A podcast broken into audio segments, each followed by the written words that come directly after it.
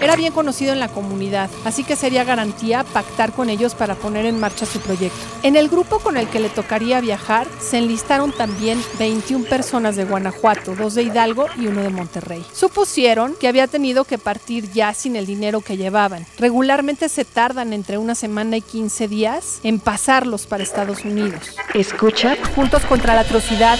Soy Maite Azuela. Juntos contra la atrocidad. Primera temporada. Un podcast de Ibero.2, canal digital de la estación de radio Ibero 90.9.